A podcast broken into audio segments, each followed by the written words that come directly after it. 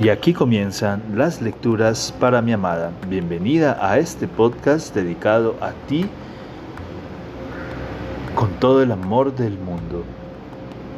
Continuamos con la lectura de el texto llamado La embriaguez de la metamorfosis del gran escritor austriaco Stefan Zweig. Bienvenida.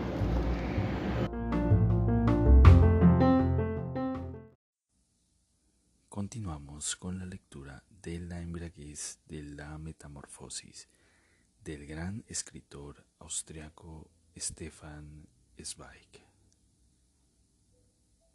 Franz hace un gesto.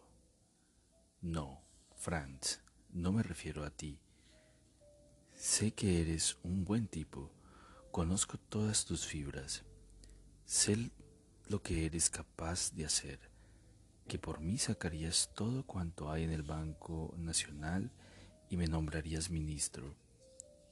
Sé que eres un bonachón, pero esa es precisamente nuestra culpa nuestro crimen el haber sido unos bonachones, unos crédulos, y por eso los demás hicieron con nosotros lo que quisieron. No, querido, ya no es ese mi caso. A mí no me engañan más diciendo que otros lo tienen peor, que la suerte me acompaña porque aún tengo juntos los huesos y no debo andar con muletas.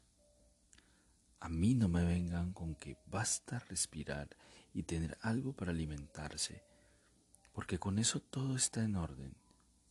Ya no creo en nada, ni en Dios, ni en el Estado, ni en un sentido del mundo, en nada mientras no perciba que se ha hecho justicia conmigo, que he adquirido el derecho a la vida, y mientras no me lo concedan, diré que me han robado y estafado.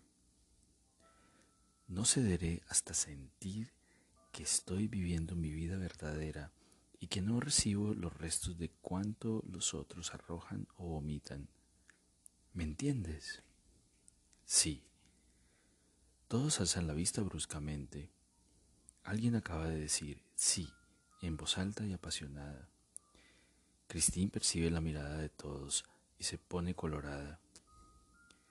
Solo es consciente de haber pensado y sentido con intensidad este sí en su interior, sin que se diera cuenta. La palabra le ha salido de entre los labios. Ahora, avergonzada, es el foco de la repentina curiosidad de todos. Silencio. Nelly se levanta de un salto. Por fin tiene la oportunidad de descargar su ira.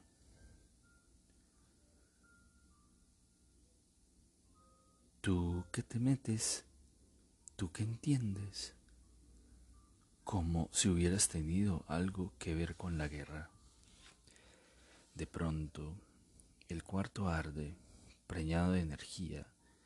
Christine también se alegra de poder desahogar su cólera. Nada, nada, solo sé que por culpa de la guerra acabamos en la miseria. ¿Has olvidado que teníamos un hermano y que papá se vino abajo y todo eso? Todo. Pero tú no, a ti no te faltó nada, tienes una buena posición y deberías estar contenta. Sí, sí, contenta. Aún he de dar las gracias por estar allá afuera, en esa aldea de mierda.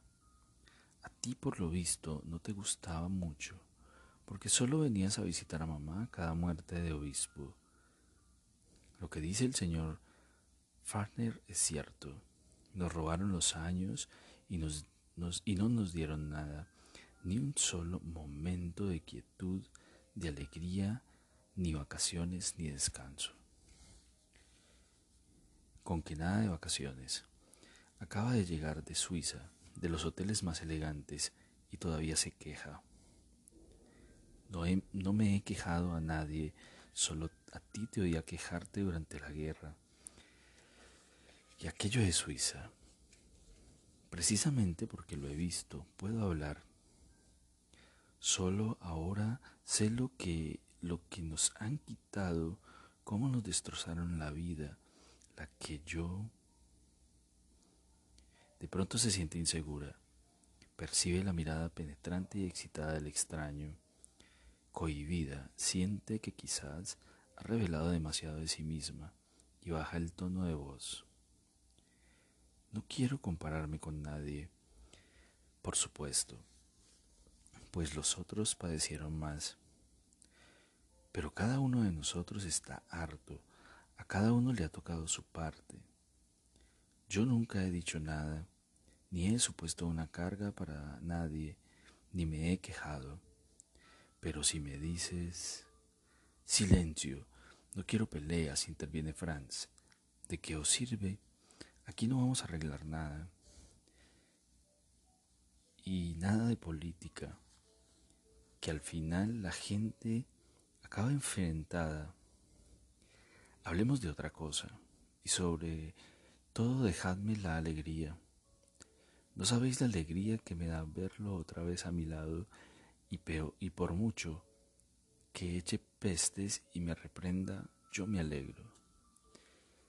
Así vuelve a reinar la paz y el aire se refresca como después de una tormenta. Todos disfrutan por unos instantes del silencio y del relajamiento, y Ferdinand se levanta de su asiento y dice,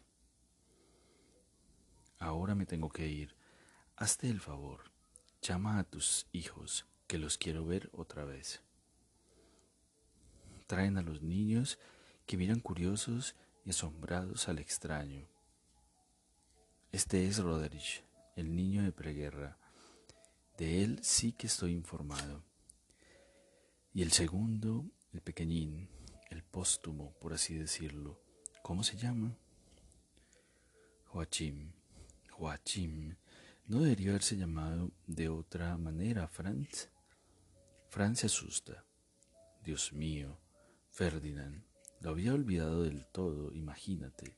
Nelly no pensé en ello. Nos habíamos prometido ser mutuamente padrinos cuando volviéramos y tuviéramos hijos. Lo había olvidado del todo. No estarás enfadado, ¿no?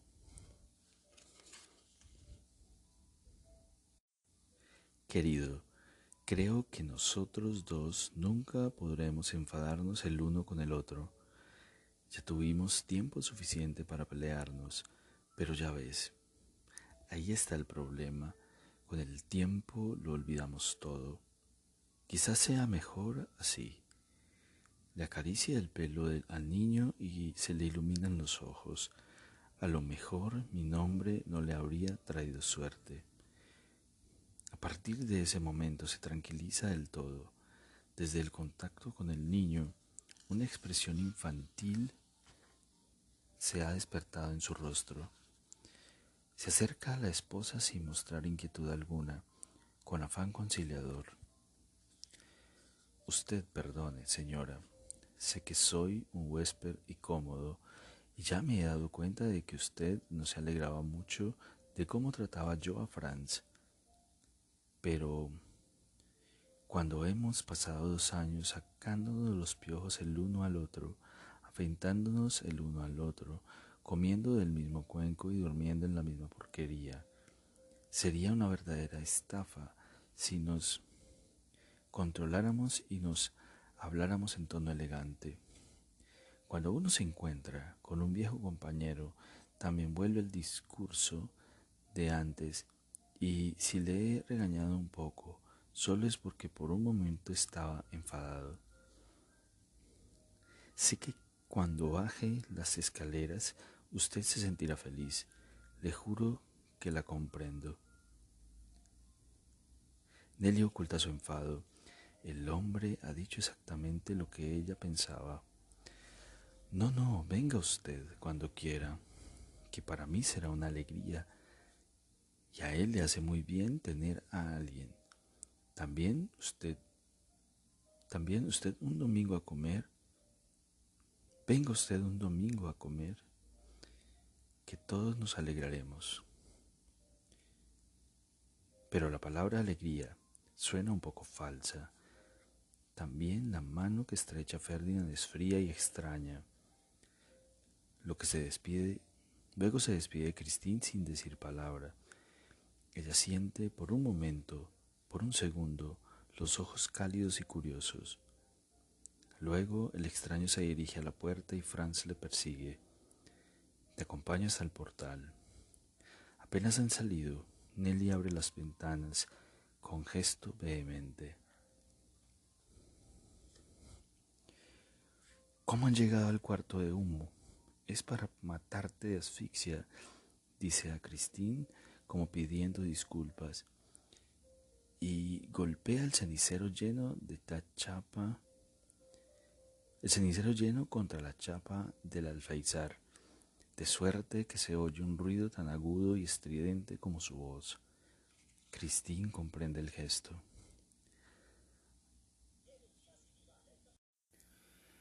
Al abrir las ventanas,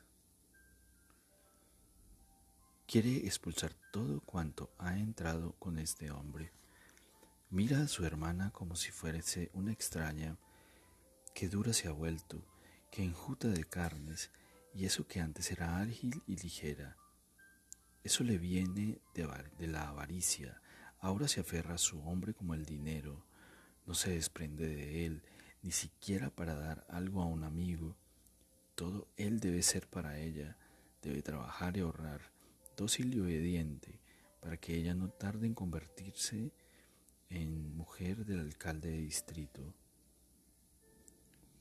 Por primera vez en su vida mira a la hermana a la que siempre se subordinó respetuosamente, con odio y con desprecio, porque no entiende lo que no quiere entender. Por fortuna, Franz regresa. El silencio vuelve a, ver, a ser denso y peligroso en el cuarto. Se acerca a las dos mujeres con ademán inseguro, con pasos blandos y breves, como cuando se pisa terreno movedizo. Aún le habéis dado un buen rato al pico allá abajo, ya está bien, porque seguramente tendremos el placer de verlo más veces. Cuando alguien está abajo le gusta subir las escaleras de los otros. Pero Nelly, ¿qué estás diciendo? No tienes ni la menor idea de cómo es este hombre. Si hubiera querido venir y conseguir algo, lo habría hecho hace tiempo. Habría averiguado mi dirección a través del directorio. ¿No entiendes? Que no vino precisamente porque estaba mal. Él sabe perfectamente que le haría todo cuanto necesita. Sí, sí, muy dadivoso eres cuando se trata de gente como él. Por mí, encuéntrate con él cuando quieras, no te lo prohíbo, pero en casa ya me basta. Mira el agujero que ha hecho con el cigarrillo y mira esto, el suelo. Tu amigo ni siquiera se limpió las suelas de los zapatos, o sea que ya puedo barrer. De modo que, lo dicho, si te hace gracia, no te lo prohibiré. Cristina aprieta los puños. Siente vergüenza por su hermana, siente vergüenza por el cuñado que se mantiene en una posición sumisa y pretende dar explicaciones a su mujer, que dura le ha dado la espalda. El ambiente resulta irrespirable, se levanta. Ahora tengo que irme, pues de lo contrario no cogeré el tren. Os pido disculpas por haber retenido tanto tiempo. No te preocupes, responde la hermana, y vuelve pronto. Lo dice como cuando te saluda un forastero. Algo extraño se alza entre las dos. Una odia la rebeldía de la otra y esta la comodidad de la primera. Mientras Christine baja las escaleras, se siente de pronto la vaga sensación de que el extraño la espera abajo. En vano intenta ahuyentar la idea considerando que el hombre solo la ha mirado fugazmente con cierta curiosidad y no ha intercambiado con ella ni una palabra. Christine no sabe si desea el encuentro, pero la idea se aferra a ella con sorprendente tenacidad y a cada escalón que baja penetra más y más en su interior hasta convertirse casi en certeza. Así las cosas, no se asombra cuando franquea el portal. La capa gris cruza la calle ondeando y el extraño se planta ante ella con una expresión de inquietud y de timidez en el rostro. Perdone, señorita, que la haya esperado, dice de pronto con algo así como una segunda voz, una voz cohibida, avergonzada y discreta, muy distinta de aquella otra, dura, enérgica y agresiva. Pero es que todo el tiempo me torturaba la idea de que de que su hermana se enfadara con usted. Quiero decir, porque empleé un tono rudo con Franz y porque usted, porque usted me dio la razón, siento haberlo atacado. Sé que no es lo correcto cuando uno está invitado a una casa ajena, que no es correcto hablar así ante gente extraña, y juro que no lo hice con mala intención, sino a todo lo contrario. Es un tipo tan bueno y honrado, un amigo tan leal, un hombre bondadoso de los que se ven pocos. En serio, cuando lo vi delante de mí, me entraron ganas de abrazarlo, de besarlo, de mostrarle mi alegría como él me la mostró a mí. Pero usted debe entenderlo, yo sentía vergüenza. Sentía vergüenza ante usted y su hermana, porque el sentimentalismo resulta cómico en presencia de otros. Precisamente porque me daba vergüenza, me eh, insolenté con él como un estúpido. En serio, no pude evitarlo, simplemente no pude. Me vino muy a pesar mío cuando lo vi allí sentado a sus anchas, con su barriguita, su taza de café y su gramófono de modo que sentí la necesidad de provocarlo y de burlarme un poquito de él. Usted no lo conoció allá afuera, era el más impetuoso. De la mañana a la noche no paraba de hablar de la revolución, de asestar el golpe y de poner orden. Y cuando lo vi allí sentado, tan dócil, tan débil y blandengue, tan satisfecho con todo, con su mujer, sus hijos, su partido y su vivienda municipal engalanada de flores en el balcón, tan complacido y aburguesado. Pues me entraron ganas de pincharlo y de fastidiarlo. Y a todo esto su hermana creía, claro, que yo le envidiaba porque le iba y de, iba bien, pero le juro que me alegraba de que le fuera tan bien. Y si le eché una filipica solo fue porque tenía ganas de darle unas palpaditas en el hombro o de cogerlo del brazo y darle unos golpecitos en la barriga. Y lo único que, une, que me pasaba era que me daba vergüenza hacerlo ante ustedes. Y aquí terminan las lecturas para mi amada. Espero este capítulo haya sido de tu agrado. Te amo, te amo con todo mi ser, todo mi corazón.